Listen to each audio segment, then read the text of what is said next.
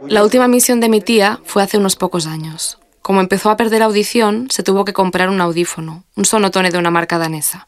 Pues bueno, el aparatito hablaba 20 idiomas, pero no catalán. Me puse en contacto con la casa danesa para preguntar cómo es que no estaba mi idioma allí. Les escribí y les dije pues esto, mm, habla 20 idiomas, pero el mío no. Soy catalana, vivo en Cataluña y Cataluña tiene más habitantes que Dinamarca. Parece que el argumento convenció a los daneses y ahora su audífono dice: Dret a punt. Derecho, listo. Esquerra a punt. Izquierdo, listo.